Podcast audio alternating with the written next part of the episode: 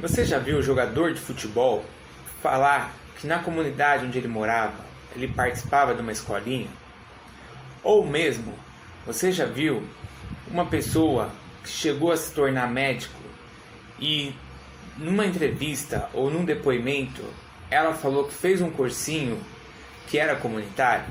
Pois é, os projetos sociais estão presentes nas nossas vidas e é o assunto de hoje. E aí? Bora pro intervalo?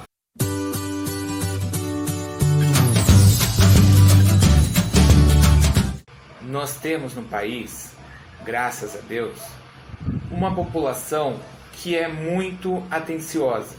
Uma população que ela acaba tendo compaixão com o próximo e ela também se importa com a realidade do outro. É claro que não são todos. Porém, a população em si população que é chamada de povão são aqueles que mais buscam se ajudar.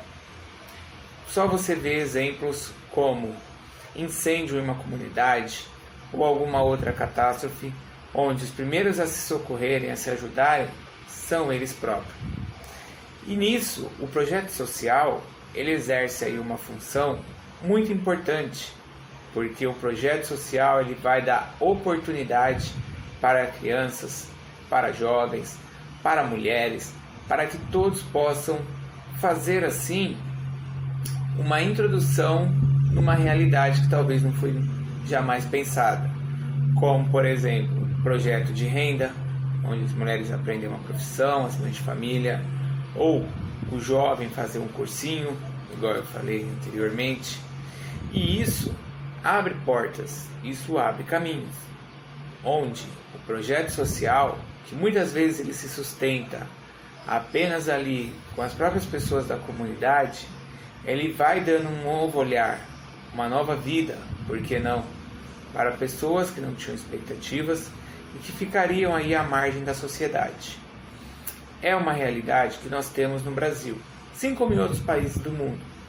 Mas a realidade que o projeto social que funciona traz é uma realidade de transformação, de mudança. Você conhece algum projeto social aí, perto da sua comunidade, perto aí do seu bairro, na sua cidade, que funcione? Deixa aí no comentário pra gente. Vamos terminando aí esse intervalo. Bora, até o próximo.